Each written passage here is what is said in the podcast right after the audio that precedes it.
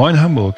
Herzlich willkommen zu einer neuen Folge des Kapitalmarkt-Podcasts der Hamburger Sparkasse. Mein Name ist Jan Schlumberger und mir gegenüber sitzt unser Chefvolkswirt Jochen Indelmann. Erstmal, Jochen, long time no see. Schön, dass du wieder da bist. Ja, hallo Jan. Jochen, wir wollen uns heute nochmal mit dem Thema Inflation beschäftigen und ganz ausnahmsweise, nämlich völlig im Gegensatz zu den letzten Malen, die wir darüber gesprochen haben, diesmal unter anderen Vorzeichen, nämlich die Inflationsrate ist kürzlich zumindest ein ganz bisschen nach unten gegangen und da wollen wir das als Impuls nutzen und heute mal draufschauen, schauen, wie sich das in die aktuelle Wirtschaftslage einfließen lässt, beziehungsweise wie sich das auf die aktuelle Wirtschaftslage auswirkt, was es vielleicht auch mit dem Arbeitsmarkt macht und generell mit den wirtschaftlichen Rahmendaten. Deswegen lass uns mal gleich einsteigen und draufschauen. Was ist denn der Auslöser dafür gewesen, dass die Inflationsrate zurückgegangen ist und wie weit ist sie eigentlich zurückgegangen? Also wir hatten im November eine glatte 10 in Deutschland bei der Inflationsrate. Im Oktober waren wir noch bei 10,4 Prozent. Also es ist nicht dramatisch zurückgegangen, aber es ist der erste Rückgang seit vielen Monaten. Und Auslöser werden die Energiepreise gewesen sein, die nicht mehr ganz so extrem gestiegen sind wie in den Monaten zuvor. Man sieht es zum Beispiel, wenn man an die Tankstelle fährt, na, also der Benzinpreis, der Dieselpreis ist anders als vor ein paar Wochen noch. Das wird sich natürlich niedergeschlagen haben im Warenkorb, äh, mit dem die Inflationsrate gemessen wird. Gleichwohl, diese 10 Prozent Inflation im November sind noch keine Entwarnung. Ne? Also wir können jetzt nicht sagen, das war's, Game Over.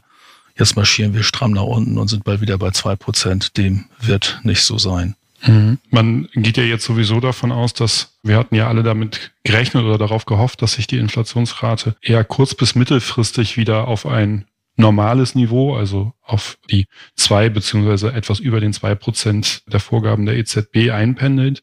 Dem wird nicht so sein. Das ist jetzt auch keine ganz neue Erkenntnis, sondern wir werden noch etwas langfristiger mit der Inflation zu tun haben. Magst du uns mal einen Einblick geben, wie wir zumindest die Inflationsrate in den nächsten Jahren berechnen, beziehungsweise eine Vorausschau darauf geben? Naja, kurzfristig im Dezember vermute ich mal, werden wir die 10 behalten. Ne? Also im Dezember auch eine 10% Inflationsrate, vielleicht eine knappe 10, vielleicht auch ein bisschen mehr als 10. Der Hochpunkt dürfte dann im Januar erreicht werden. Wir befürchten eine Inflationsrate von um die 12 Prozent, weil erfahrungsgemäß zum Jahresbeginn relativ viele Preiserhöhungen durchgeführt werden. Und das ist eine Ballung, das ist ein Sondereffekt zum Jahresanfang.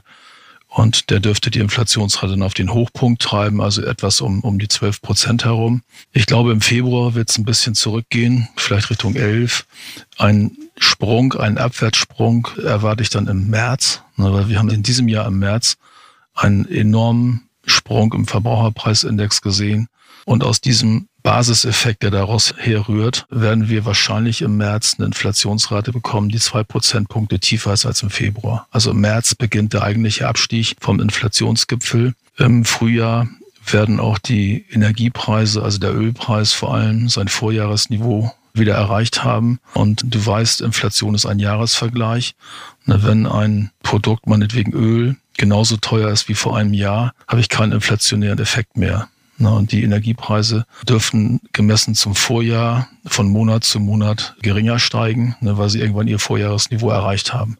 Das ist ganz klar ein mhm. Entlastungseffekt. Wenn man jetzt mal weiter versucht hinauszublicken, wenn wir jetzt mit 12 Prozent Inflation anfangen sollten im Januar, dann werden wir voraussichtlich im Dezember irgendwo bei 5, vielleicht bei 6 Prozent landen. Also im Jahresdurchschnitt 2023 rechnen wir nochmal mit einer Inflationsrate von 8 Prozent. Dann in 24 dürfte es noch weniger werden, vielleicht um die 4 Prozent herum. Und dann in 25, 26 FF, dann könnte der Zielwert wieder in Sicht kommen. Der Zielwert ist ja bei 2 Prozent, den die EZB hat. Aber wir glauben, dass wir langfristig über der 2%-Marke bleiben werden, weil es gibt diverse Effekte, die dafür sorgen dürften, dass die Inflationsraten höher sein werden in einer längeren Sicht, als man das früher gewohnt war. Wir hatten ja vor Corona teilweise Inflationsrate von 1%, von 0,5%. Also das ist, glaube ich, Geschichte. Die Phase ist vorüber. Und wenn diese Krise ausgestanden ist, in der wir momentan drin sind, diese Energiekrise, dann glaube ich, werden wir langfristig mit Inflationsraten hier in Deutschland von um die zweieinhalb Prozent leben müssen. Mhm. Vielen Dank für den Ausblick, wie der Weg der Inflation weitergehen kann. Und er ist ja auch besonders wichtig, wenn man sich mal das anschaut, was in diesem Jahr wieder sich einer sehr, sehr großen Beliebtheit erfreuen durfte, nämlich den Zinsen. Wir spüren es alle, gerade als Vertreter einer Bank, der Hamburger Sparkasse, bei unseren Kunden ist das Thema Zinsen extrem stark wieder angekommen und nicht umsonst sagt man, die Zinsanlage ist des deutschen liebsten Kindes. Und auch hier muss man natürlich schauen, wenn ich eine Inflationsrate von in den nächsten Jahren acht, vielleicht vier Prozent noch etwas langfristiger mir anschaue und die dann gegenrechne gegen entsprechende Zinsentwicklung, dann ist das ganz beachtenswert, was es damit tut, nämlich mit der sogenannten Realverzinsung. Die berechnet sich nämlich aus der Nominalverzinsung minus die Inflation. Und kann ich hier immer nur noch mal den Hinweis geben, gerne bei der Auswahl von Zinsprodukten beachten und stellt natürlich, und das würde jetzt eigentlich auf den Part, den Bernd Schimmer immer so gerne nach vorne stellt, nämlich auf das Thema Wertpapieranlage einzahlen. Aber den möchte ich gar nicht vorwegnehmen. Da kann ich aber hier schon mal Werbung machen. Jochen, ihr schreibt ja parallel an dem Jahresausblick für 2023. Ich reiß dich quasi direkt aus den Sitzungen, die drumherum sind, dabei heraus. Und hier möchte ich schon mal Werbung machen, dass wir den natürlich auch nochmal in einem Podcast verarbeiten werden, der dann in der Woche vor Weihnachten zumindest in einer ersten Fassung schon mal kommen wird. So, jetzt habe ich den kleinen Exkurs einmal gemacht. Bitte entschuldige. Ich würde gerne nochmal mit dir über das das Thema Inflation nicht nur in Deutschland und Europa, sondern auch in den USA sprechen, weil auch da ist der Trend jetzt ja schon etwas länger, dass die Inflation etwas zurückkommt. Die Auslöser mögen aber vielleicht etwas andere sein. Fragezeichen. Beschreib uns doch gerne einmal die Situation, wenn du magst, wie es auf der anderen Seite des Atlantiks aussieht. Das ist richtig. Also die amerikanische Inflationsrate hat wahrscheinlich den Hochpunkt schon hinter sich. Wir hatten im Juni ein Wert etwas über neun Prozent. Die letzte Rate war bei 7,7 im Oktober. Das heißt, die Amerikaner haben schon einige Monate leicht rückläufige Inflationsraten gesehen. Das mag damit zusammenhängen, dass die amerikanische Notenbank früher den Kampf gegen die Inflation aufgenommen hat, nämlich schon im März die erste Leitzinserhöhung vorgenommen hat, während bei uns die EZB damit im Juli begonnen hat. Die amerikanische Notenbank zielt vorwiegend darauf ab, die gesamtwirtschaftliche Nachfrage zu dämpfen und vor allem den Aufschwung am Arbeitsmarkt zu dämpfen, weil in den USA ist diese Sorge vor einer Lohnpreisspirale viel ausgeprägter als bei uns, ne, weil dort auf eine Person, die arbeitslos ist, knapp zwei freie Stellen kommen. Das heißt, der Lohndruck ist dort viel intensiver als bei uns hier in, in Europa. Und da hat die amerikanische Notenbank immer wieder darauf hingewiesen, dass der Lohnanstieg äh, reduziert werden muss, um diese Gefahr einer Lohnpreisspirale zu reduzieren oder zu eliminieren sogar. Und ich glaube auch, dass die Fed, also die US-Notenbank, auf einem guten Weg ist. Wir werden in Kürze die Arbeitsmarktdaten für den November sehen. Und die Prognosen gehen davon aus, dass dieser Anstieg der Stundenlöhne wieder etwas geringer geworden ist als in den Vormonaten. Das heißt, die US-Notenbank dürfte ihr Ziel mittelfristig erreichen. Wenn ich sagte vorhin, dass wir in Deutschland im nächsten Jahr eine Durchschnittsinflationsrate von acht Prozent erwarten, glaube ich, werden die Amerikaner einen niedrigeren Wert bekommen, weil die den Abstieg schon, mhm. schon früher begonnen haben. Ich vermute mal, fünf Prozent Inflation ist in 2023 in den USA realistisch.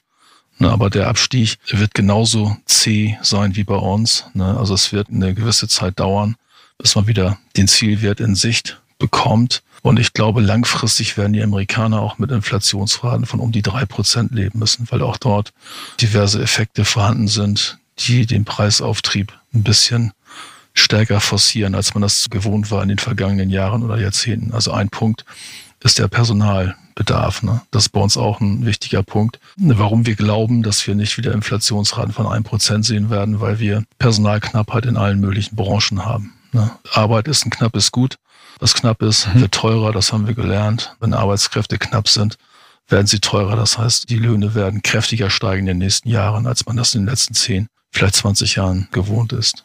Und kann das zu einer Gefahr in Deutschland auch zum Thema Lohnpreisspirale werden? Gerade die letzten Tarifabschlüsse waren ja auch zumindest der Inflation angemessen oder der Inflation zumindest angepasst. Hm, also wenn man den Metallabschluss sieht, der ist ja in zwei Teile gestaffelt. Ich meine, etwas um die 8% Erhöhung Mitte nächsten Jahres, also in 23 und dann in 24 nochmal 5% äh, obendrauf. Das ist ein sehr guter Abschluss, natürlich verbunden auch mit der Einmalzahlung jetzt dazu. Ich meine, das reduziert bei uns die Gefahr, dass hier tatsächlich eine Lohnpreisspirale in Gang kommt, weil diese Erhöhungen praktisch nur nachvollziehen, was gewesen ist.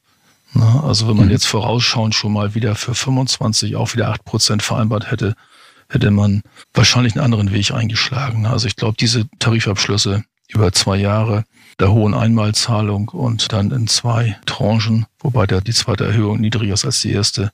Das passt sehr gut in die Zeit und ist aus volkswirtschaftlicher Sicht, das sind sehr gute Abschlüsse. Ne? Das heißt, wenn wir einen Tarifabschluss um die 10 Prozent für 2025 sehen, sollten zumindest die Alarmglocken einmal angehen und wir sagen, oh Gott, was kommt da? Auf einen Punkt würde ich mit dir noch gerne kurz eingehen. Wir haben es gerade ja festgestellt, in den USA, die Entwicklung der Inflation ist bereits rückläufig. In Deutschland hat man den ersten Part gesehen. Trotzdem gehen wir davon aus, wie gesagt, der Hochpunkt wird ungefähr im März 2023 erreicht werden. Korrektur, der Hochpunkt sollte im Januar erreicht werden. Im März beginnt der richtige Abstieg.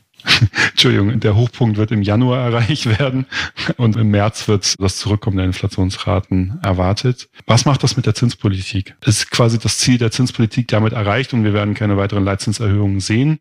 Und wie werden die Notenbanken sich in Zukunft positionieren? Wir haben ja die nächsten Notenbanksitzungen Mitte Dezember in den USA, hier und in Frankfurt, also von der EZB. Wir gehen davon aus, dass beide Notenbanken ihre Leitzinsen um 50 Basispunkte, also um einen halben Prozentpunkt anheben werden, nicht mehr die ganz großen Zinsschritte nehmen, die man jetzt in den letzten Monaten gewohnt war, also 75 Basispunkte, sondern dass man sich auf 50 Punkte beschränkt.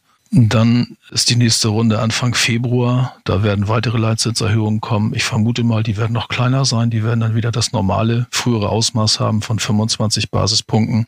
Und dann in den Sitzungen im Mai kommt es darauf an, ob tatsächlich im März die Inflationsrate kräftig eingeknickt ist oder eben halt nicht. Also es könnte sein, dass wir im, im Februar den Hochpunkt erreicht haben bei den Leitzinsen. Es könnte aber auch sein, dass es im März der Fall ist. Also die Notenbanken werden ihre Leitzinsen weiter anheben. Das haben sie auch relativ klar kommuniziert.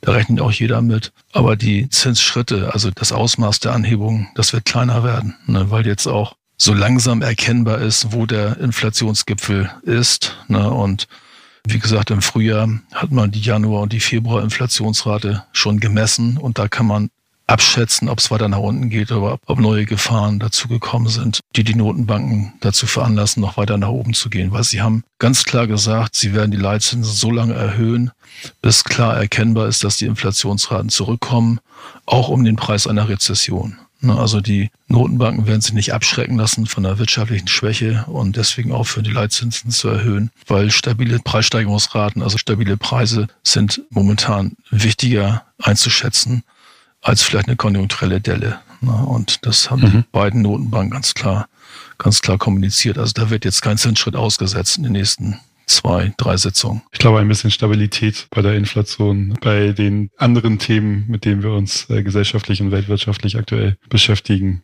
kann keinem von uns schaden. Also vielen, vielen Dank, Jochen, für die kurze und prägnante Einschätzung zum Thema. Naja, am Ende waren es ja doch Inflation, das Thema Arbeitsmarkt und das Thema Zinsen nochmal und das sowohl hier als auch in den USA. Also vielen, vielen Dank dafür. Vielleicht können wir noch eins ergänzen. Die ganze Welt redet jetzt ja von der Rezession. Wir werden wahrscheinlich zwei Quartale aufeinanderfolgend haben, wo die Wirtschaftsleistung sinkt. Das ist also die technische Rezession. Wahrscheinlich sind wir drin im vierten Quartal, werden im ersten Quartal noch eine etwas schwächere Wirtschaftsleistung sehen, aber dann im Frühjahr müsste es auch eine Erholung geben. Also es wird voraussichtlich eine relativ milde Rezession werden, weil der Arbeitsmarkt kaum davon tangiert ist. Ich sagte vorhin, wir haben überall Personalknappheit. Also einen schweren Einbruch am Arbeitsmarkt sehen wir definitiv nicht. Und vor dem Hintergrund braucht man wahrscheinlich vor dieser Rezession viel, viel weniger Angst haben als vor, vor früheren. Und zum Inflationsgespenst könnte man vielleicht noch sagen, das Inflationsgespenst bleibt uns noch eine Weile erhalten. Es verliert langsam an Schrecken aber so richtig erst im Frühjahr nächsten Jahres, wie es aussieht.